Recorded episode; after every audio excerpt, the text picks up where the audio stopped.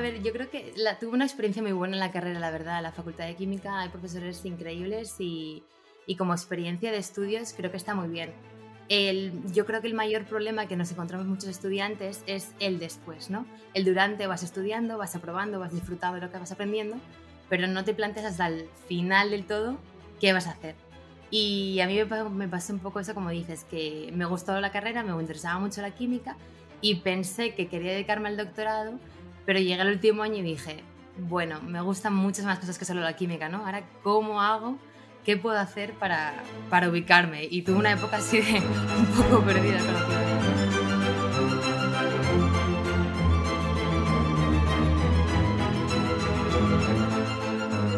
Hola a todos y a todas.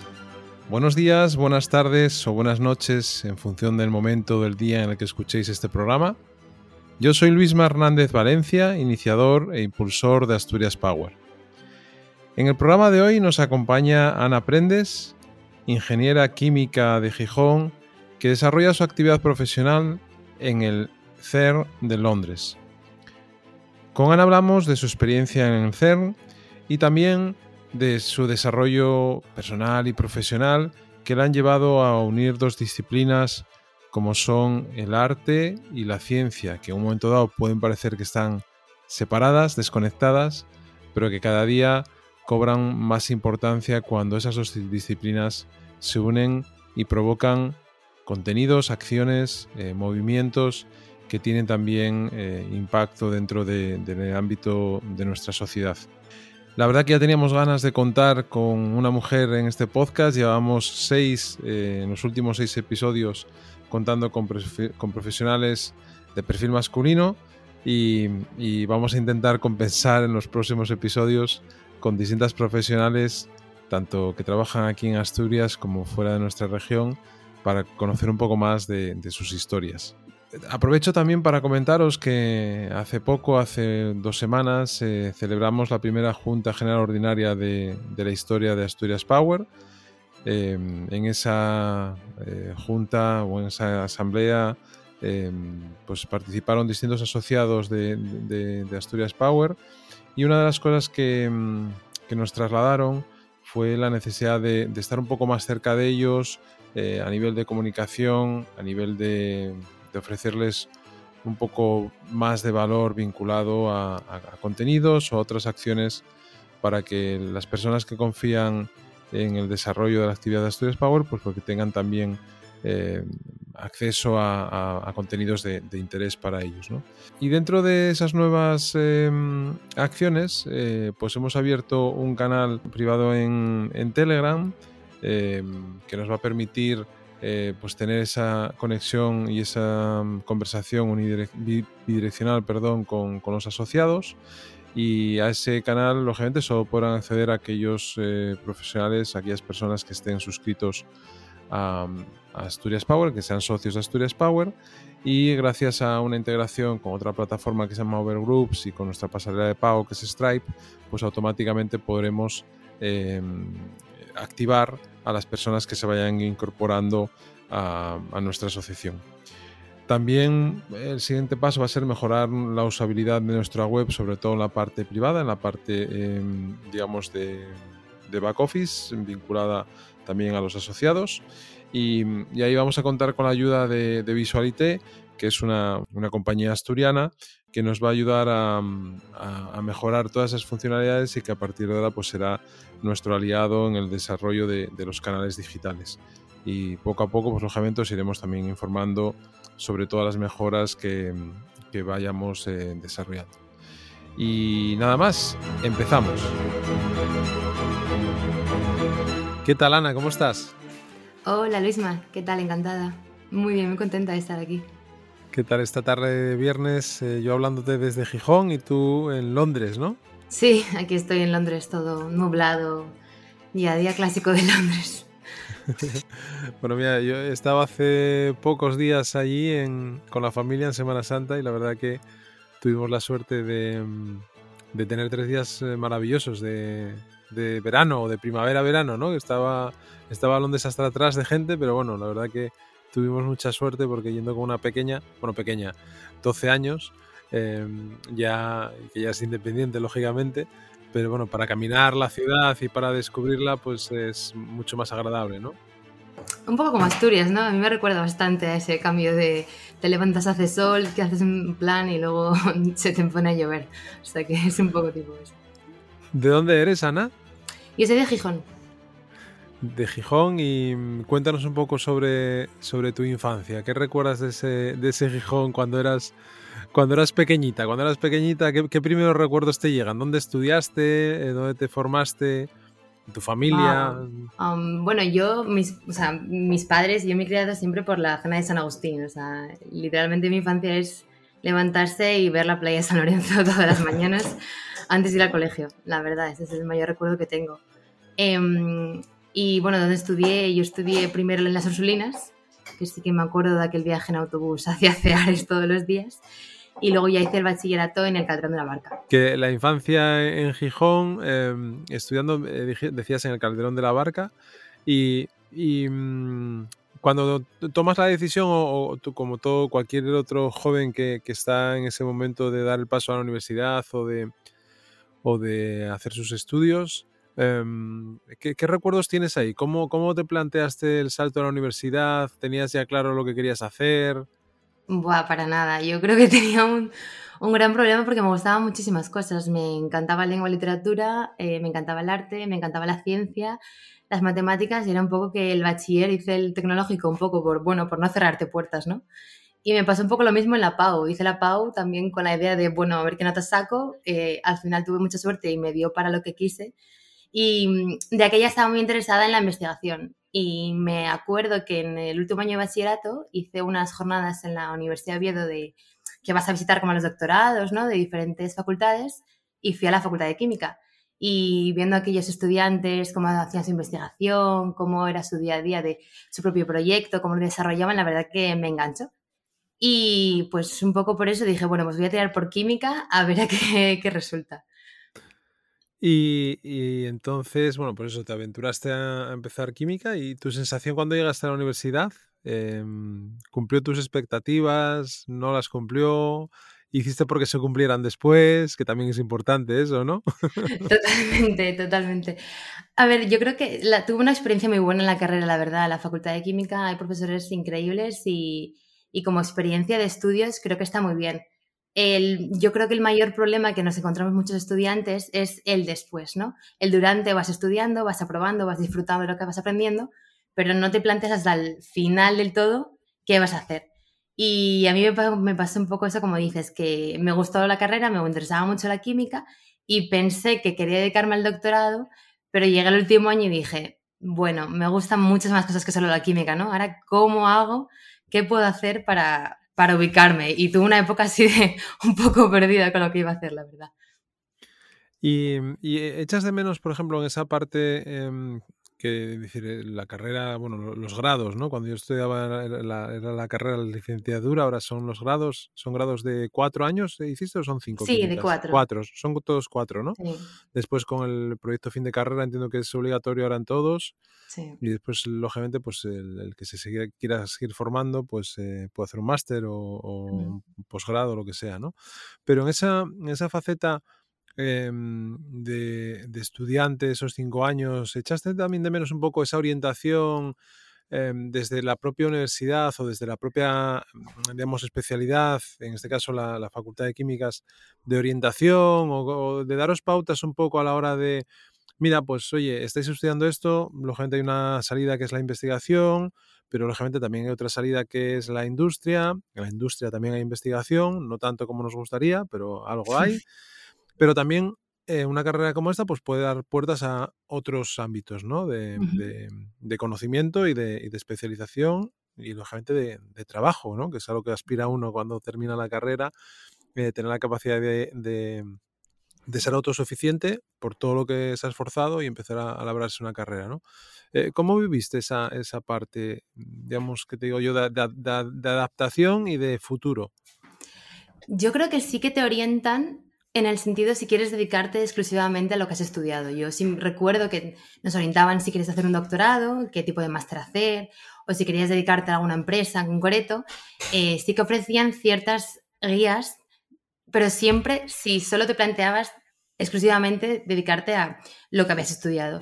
Si tenías otras ciertas inquietudes o otras ciertas intereses, no había opción a que pudieras decir, bueno, quizá con lo que he estudiado me puede servir de base para otra cosa, ¿no? Por ejemplo, en el Reino Unido, yo aquí he conocido a muchísima gente que es lo más común realmente. Estudias una cosa que te puede gustar, pero realmente tienes otro interés o, o quizá esta carrera te gusta más por el tipo de salario o el tipo de día a día que te ofrece y puedes tirar por ahí. Quizá lo que yo me encontré es que me vi un poco, eh, ¿cómo decir?, cerrada a las opciones que me daba.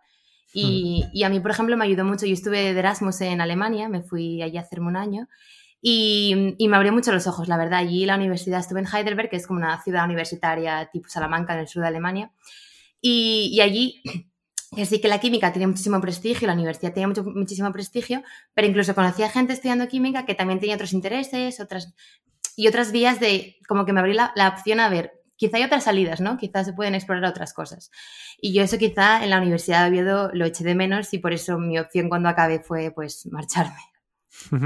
Pero bueno, también es cierto que cuando uno es inquieto y tiene, pues eso, ganas de descubrir otras cosas, o, o como tú, pues que eh, hiciste Erasmus en Alemania, eh, descubriste que había más alternativas y, y, digamos que no te, no te quedaste quieta, ¿no? Que yo creo que también es algo que yo siempre intento desde mi posición un poco más senior, no mucho, pero un poco más senior, cuando me, encuentro con gente joven, eh, pues ahora en el trabajo que comparto con gente mucho más joven que yo, o incluso pues eh, hijos de amigos que ya están en, en, en pre-universitario, o alguno que ya está estudiando en la universidad, siempre que te encuentras con ellos, lo que les intento trasladar, si hay esa oportunidad, es sobre todo que, que, que tengan ganas de descubrir cosas, ¿no? que tengan ganas de de, de, no estar acomodados en el sitio donde están, sino que busquen eh, descubrir eh, pues esos nuevos escenarios que seguramente incluso a veces no te los planteas y de repente cuando te mueves de sitio, o, no solamente de ciudad, sino de tu entorno de seguridad y de confort, ¿no? que todos tenemos a, a nuestra mamá, a nuestros padres ahí que nos protegen y además aquí eso es muy asturiano también, ¿no? de, de proteger a, a los hijos eh, lógicamente descubres eh, muchas más cosas, ¿no? Y encima también maduras, te ayuda a madurar como persona, te ayuda a, a conocer otras culturas, a conocer otras, eh, otras personas, que eso lógicamente siempre, siempre es enriquecedor. Cuéntame un poco esa, esa parte también de post, eh, o ya durante cuando estudiabas, que hiciste Erasmus, pero después, ¿qué más cosas has hecho para llegar a donde estás ahora, que es el, en el CERN? Pero que además tienes una vinculación con el arte, o sea, con la parte artística, que a mí eso es lo que mm, no lo acabo de ver. Me lo tienes que explicar porque no lo visualizo, ¿no? no sí. tenemos, tenemos, ahí una amiga, una compañera de trabajo, amiga, que algo me intenta explicar, pero Diona, cuando hable con ella seguramente que me lo, me, me lo hace entender mucho mejor. Sí, me cuesta, me cuesta explicarlo, ¿eh? siempre, siempre suelo decir que trabajo en el CERN, pero no haciendo ciencia exclusivamente. Eh, pero ¿cómo llega ahí? Pues, pues como te comentaba, al acabar la carrera eh, vi que me interesaba la química, pero quizá quería explorar otras alternativas y ahí fue cuando dije, me apetece, tenía, había tenido la experiencia del Erasmus, de irme fuera y tenía muchas ganas de volver a irme a ver, a qué, a ver qué pasaba, ¿no? A ver qué resultaba. Y con, tenía amigos en Londres, tenía las universidades que tienen mucho prestigio, entonces estuve ahí, um, aplicando a diferentes másteres y entré a uno en, en, Londres, en el University College London. Y ese máster sí que estaba más enfocado, era también interdisciplinar, pero más enfocado a la ecología.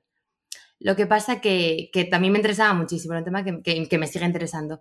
Pero cuando empecé el máster, eh, entré en una especie de traineeship que se llama como si fuera unas prácticas en la Science Gallery de Londres. Que, ¿cómo explicarlo? Es una, es una red de galerías en la que están asociadas a una universidad y ofrecen exposiciones y eventos también en estas, en estas convergencias entre arte y ciencia, en la que involucran a los estudiantes de la universidad, a los artistas locales y a los investigadores también de, la propia universidad.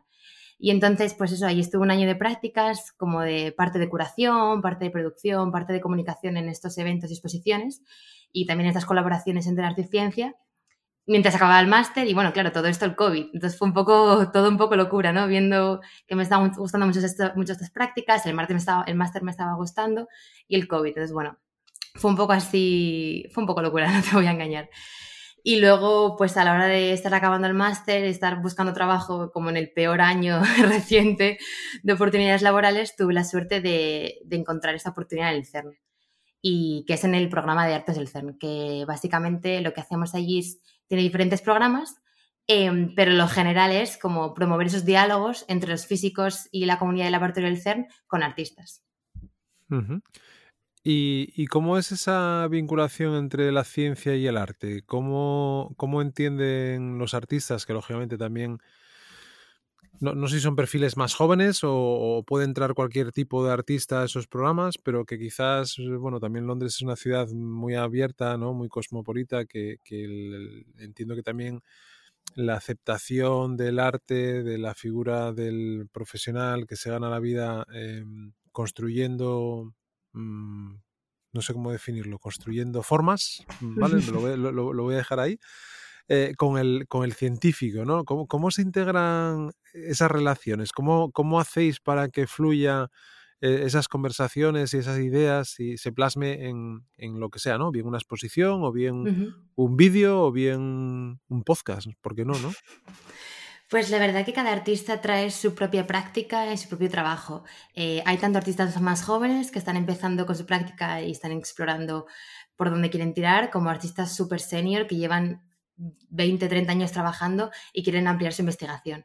¿Y cómo lo hacemos? Pues el principal programa que tenemos son residencias, en el que los artistas se, vamos, se quedan inmersos en, el laboratorio durante 3, 4 meses, depende del tipo de residencia que tengamos y lo que hacen normalmente es llevar un proyecto. Ellos tienen normalmente una práctica y puede ser relacionada con, obviamente tiene que estar conectada con la ciencia de, alguna manera, ¿no? Porque al final el CERN es un laboratorio de, física fundamental. Pero realmente cada artista puede traer lo que, lo que más conecte con su práctica. Pues sí que hay artistas muy conectados con la tecnología del CERN, interesados en los aceleradores y los detectores de partículas, que luego desarrollan instalaciones pues inspirados y aprendiendo de esa tecnología pero hay artistas, por ejemplo, interesados en la filosofía de la ciencia, en qué es la construcción del conocimiento en un laboratorio, cómo influye la objetividad, la subjetividad en la creación de ciencia, cómo son esos procesos ¿no? de investigación que guía la investigación. Em, hay otros artistas también muy interesados, por ejemplo, en los conceptos, ¿no? en la parte más conceptual de la física de partículas. Pues es cuando llegas al mundo cuántico y se nos va, ¿no? Se, se, va la, la, idea intuitiva de, por ejemplo, el tiempo, ¿no? Pues no tiene nada que ver. Hay muchísimos artistas interesados con esos conceptos para luego llevarlos a su práctica. Entonces, la verdad que los artistas eh, vienen de, vamos, de, de backgrounds súper, súper diversos. Oye, y Ana, una cosa que siempre pregunto a, todos los invitados e invitadas que pasan por el podcast de Asturias Power es em, eh, cómo ven Asturias, ¿no? Eh, cómo, lo han vivido? En, tu caso eres muy joven y, seguramente todavía tienes una visión, no, no, lo sé, iba a decir romántica, pero igual, igual, no, igual no lo es tanto, por ser joven y, por tener la capacidad de, estar ahora fuera y trabajando en, en Reino Unido, ¿no? Em, ¿Cómo ves Asturias en la distancia? Y aquí se puede ser crítica, ¿eh? Todo crítica que, que, sí, sí, todo. No, aquí no hay, no tenemos eh, censura editorial. Nadie nos va a nadie nos va a decir lo que tenemos que decir. Con lo cual, eh, te, doy libertad total. A ver, te diría que depende de si hablo desde el corazón o desde la razón y la realidad, ¿no? No, pues, pues hay que hablar desde. Yo creo que el, el corazón lo tengo yo aquí, entonces tú tienes, tienes que hablar desde, desde la realidad. Sí.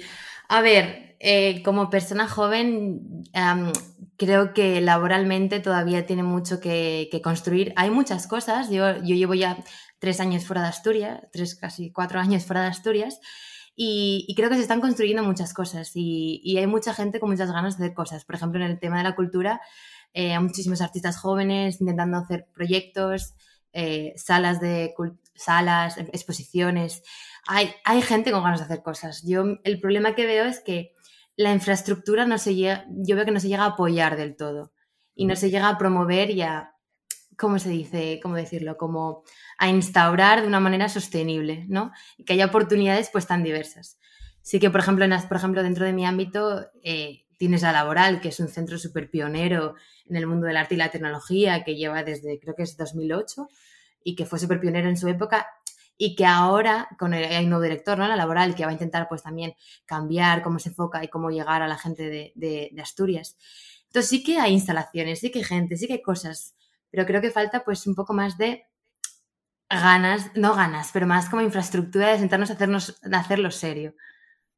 Quizás, em, no lo sé, mi, mi opinión, ¿eh? Em, quizás a veces la cultura o, el arte eh, se ha entendido como algo, no sé cómo decirlo, si es efímero, ¿no? O, algo em, que, no cambia cosas o que no provoca cambios, ¿no? O que no ayuda a, mejorar la sociedad o que no ayuda, o sea, no, es tan tangible como otras cosas que eh, eh, pones una máquina a andar y esa máquina pues produce tornillos, pues venga, pues está produciendo tornillos, ¿no? la cultura, yo que he estudiado eh, historia del arte y que mm, eh, estudié música de pequeño y, que tienes ciertas inquietudes, aunque las has ido dejando por el camino, muchas de ellas, pero que me gusta el arte, que me he pateado muchas galerías de arte, que me gusta la expresión artística vista desde un punto de vista muy diverso y en el cual la tecnología, lógicamente, hoy en día te permite hacer cosas maravillosas, no sé, eh, mismamente con la luz, ¿no? Es decir, si, si, a tú a la luz le metes eh, sensores o le metes eh, inteligencia, le metes colores, le metes, bueno, música, ¿no? luz, música y, cualquier otra cosa. Quizás el problema es ese, ¿no? Que nos falta también aprendizaje en, esa faceta, ¿no? De, de, entender la cultura como algo que realmente es tan poderoso que puede cambiar cosas, ¿no? Porque puede cambiar mentalidades pero se toma de una manera como muy ligera, ¿no? Nos falta reflexionar sobre esa parte em, artística, cultural, eh, histórica, transformación, futuro, porque si lo unes eh, también puede ser una, industria, bueno, no, es que pueda ser, es una industria, lógicamente, y una industria en, ciertos países, pues muy potente, ¿no? Y, has hablado antes de la laboral, pues mira tú, ese, eh, ese cambio o reconstrucción, por decirlo de alguna manera, de la laboral de un edificio eh, franquista con un pasado pues majestuoso que se haya reconvertido, pero quizás le ha faltado también el convencimiento de la sociedad de que eso podía ser un elemento de cambio. Y, da pena que, pues eso, otro nuevo director ahora en la laboral, esperemos, oye, le deseamos lógicamente toda la suerte del mundo y que pueda desarrollar, lo primero que le dejen, eh, desarrollar su capacidad y su programa, el que sea, y lógicamente que le doten de recursos porque es otra cosa importante que son eh, espacios que nacen con mucha mm, con unos objetivos como muy grandes, ¿no? Eh, y sin embargo después, pues al cabo del tiempo, pues le van recortando recursos, el presupuesto cada vez es menor y lógicamente si no tienes presupuesto, pues es difícil hacer hacer cosas, ¿no? Entonces, bueno, em, yo creo que, por ahí va un poco esa, esa, pata, ¿no? ¿Y qué más? Eh, aparte de la parte cultural, ¿qué, te encuentras en cuanto a otros compañeros de la uni que han compartido eh, estudios contigo, situaciones actuales, familia, no sé? Eh, ¿Cómo ves esa parte más económico-social de la región? Pues, eh, bueno, antes quería hacerte un inciso con lo de ah, la parte de la cultura, porque creo realmente que, la, clave ahí está en la educación. Y realmente no se educa en la cultura y en el valor que tiene la cultura, como tú dices, en un poder transformador de la sociedad.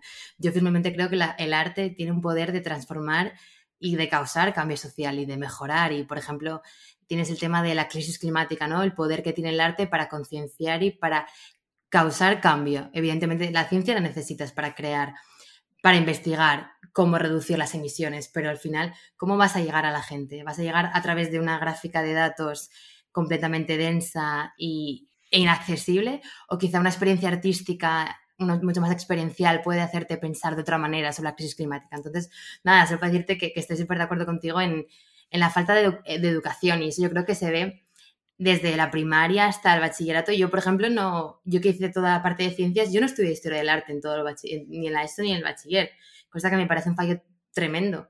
Porque sí, porque por ejemplo, si haces la rama de letras, sí que tienes una parte de matemáticas, creo que es opcional, pero en la parte de ciencia es completamente inexistente, ni se plantea que si estudias física y química también quieras estudiar historia del arte, ¿no? Entonces, mm. creo que ya tenemos esa idea de bidireccional, de que te interesa una cosa, te interesa la otra, y no vas a mirar a otros lados, ¿no? Que, que fue lo que a mí me causó también esa duda. Sí, incluso, incluso Ana, que, si, si, las cosas fueran idílicas, ¿no? que sabemos que eso es muy complicado, si tú estás en una parte más eh, de ciencias, pero te dan la opción de, por ejemplo, de escoger una, una, optativa que puede ser historia del arte, pues también se podría combinar esas dos opciones, o sea, esas dos ideas, ¿no? Ver el arte desde ese prisma que puede tener una persona con una capacidad más científica, pero que seguramente que con esa capacidad, si realmente le interesa el arte, puede dotar al arte de otra em, de, otro estadio, ¿no? De otro de otra visión totalmente distinta y sacarle valor que un puro artista pues igual no está viendo ese camino, ¿no? Y yo creo que eso que estáis haciendo en el CER, ¿no? Esa, esa parte de, convivencia, eh, de interconexión, de, lenguajes distintos que se unen para buscar un lenguaje común de entendimiento, pues es, es algo muy, muy chulo, ¿no? Venga, pero volvemos a Asturias. Para, seguir, para seguir dando caña, venga, a ver. sobre la situación económica y social me preguntabas. Em, bueno, digo en general. Sí, no, de mi, de mi rango, sí, sí. Pues a ver, yo afortunadamente sí que la mayoría de mis, de mis amigos y amigas se han quedado en Asturias, cosa que, y, y afortunadamente la mayoría están todas trabajando en campos muy diversos, desde la ingeniería, estoy pensando desde la farmacia, la educación social. Entonces sí que creo que en estos últimos años hay más red que quizá la que podía haber habido hace 10. Entonces, que por ejemplo mi hermano, que a mí me saca pues cuatro años, quizá cuando él, él, también vive fuera de Asturias, ¿no? Y cuando él se marchó, tampoco, yo creo que lo tenía todavía aún más complicado. Em, entonces, yo creo que se va construyendo cada vez más, pero claro, yo creo que hace falta alguna manera de retener el talento. Creo que la, sí que hay mucha gente que se va porque no encuentra las oportunidades necesarias que necesita, eh, porque no hay tanta diversidad quizá de, de pues de profesión, ¿no? Eh, a nivel, pues, eh, como decirlo, a nivel físico. Sí que hay mucha gente también trabajando online, ¿no? Creo que, que lo hacéis por ahí en, en Bedrock, ¿no? Que están trabajando en remoto. Y que eso que creo que, por ejemplo, eso es una de las grandes oportunidades que puede tener Asturias para retener y crear esa infraestructura allí laboral. Eh, voy a corregirte una cosa, que no te parezca mal. ¿eh?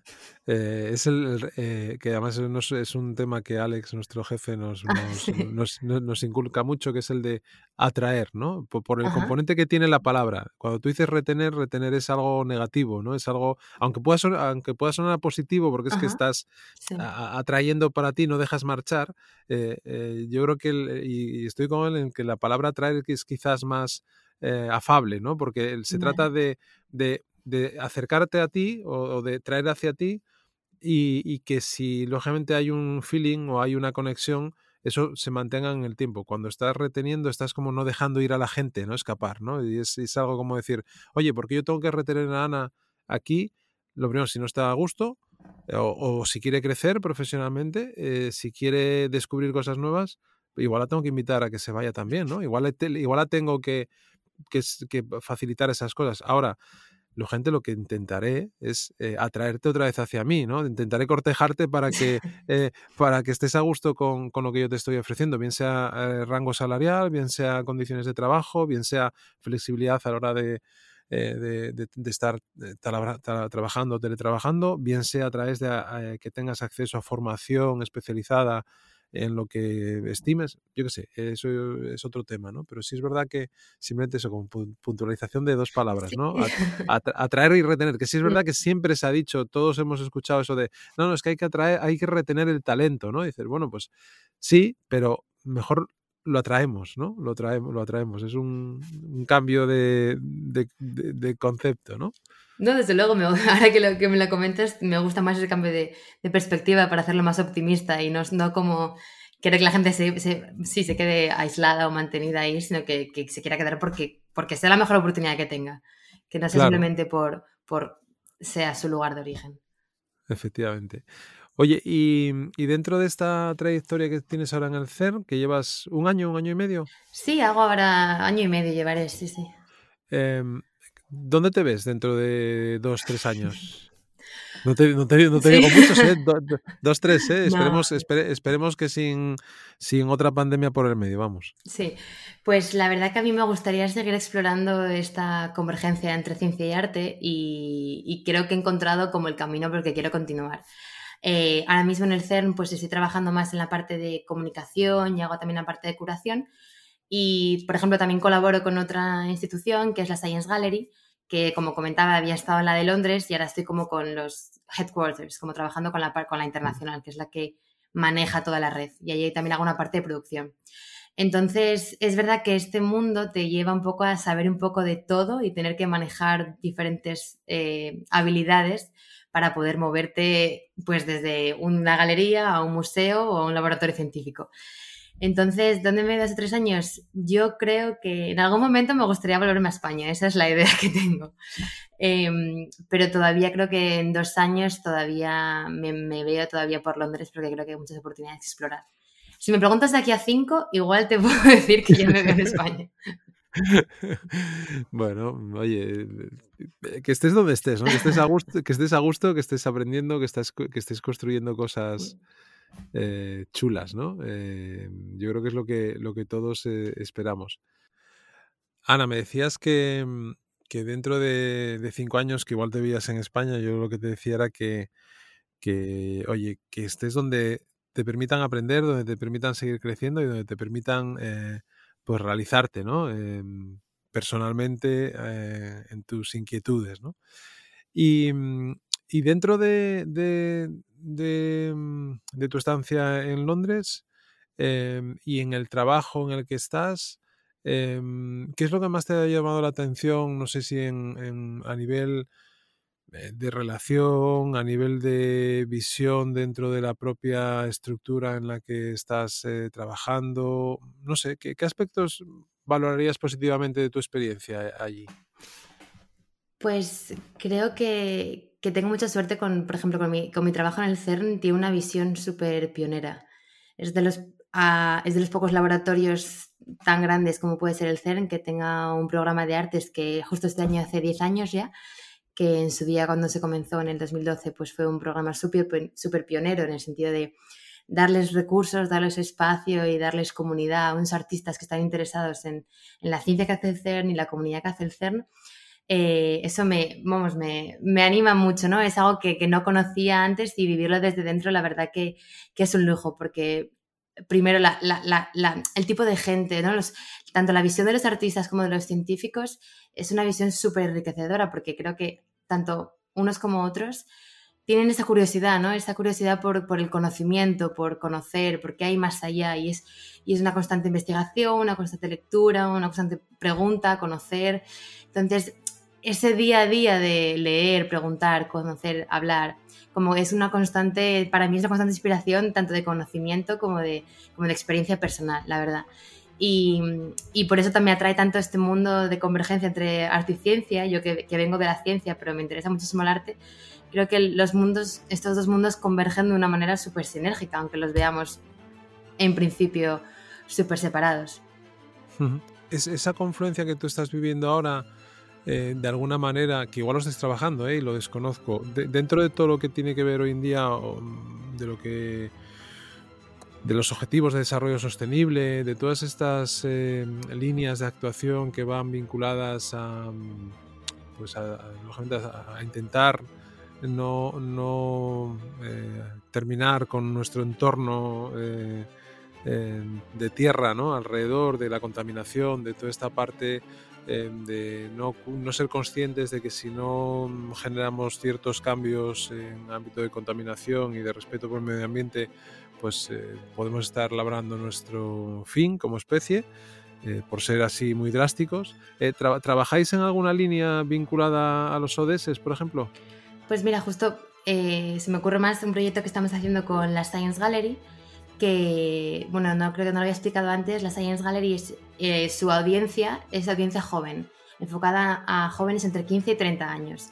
Entonces, ya con ese enfoque, ya buscas esa, esa idea de educación y de proveer experiencias culturales y educativas a gente joven y inculcarlos ya en esta manera de interdisciplinar. Y el evento este que te comento es un evento que hacemos una vez al año, que se llama como el Simposio Joven, y este año está enfocado a la acción climática y a la justicia climática en el que la idea es crear una programación en la que ha habido como una convocatoria abierta, en la que jóvenes de todo el mundo han propuesto eh, workshops y sesiones para contribuir y también cada galería hace un evento o workshop para esta programación.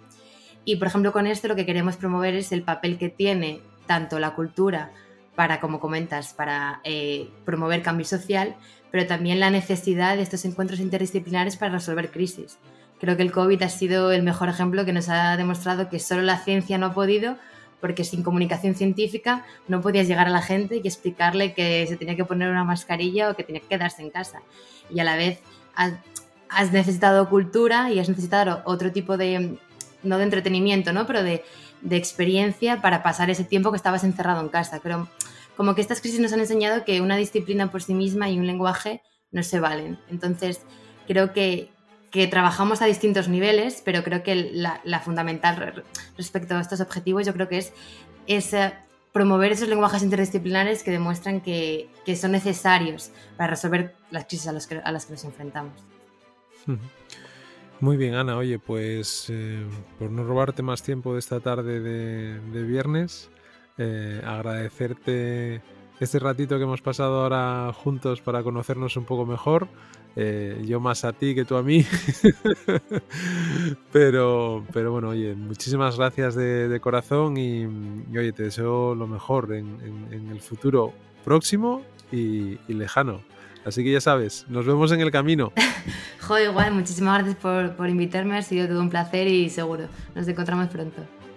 Estamos en contacto, Ana. Un abrazo muy fuerte. Un abrazo, hasta luego.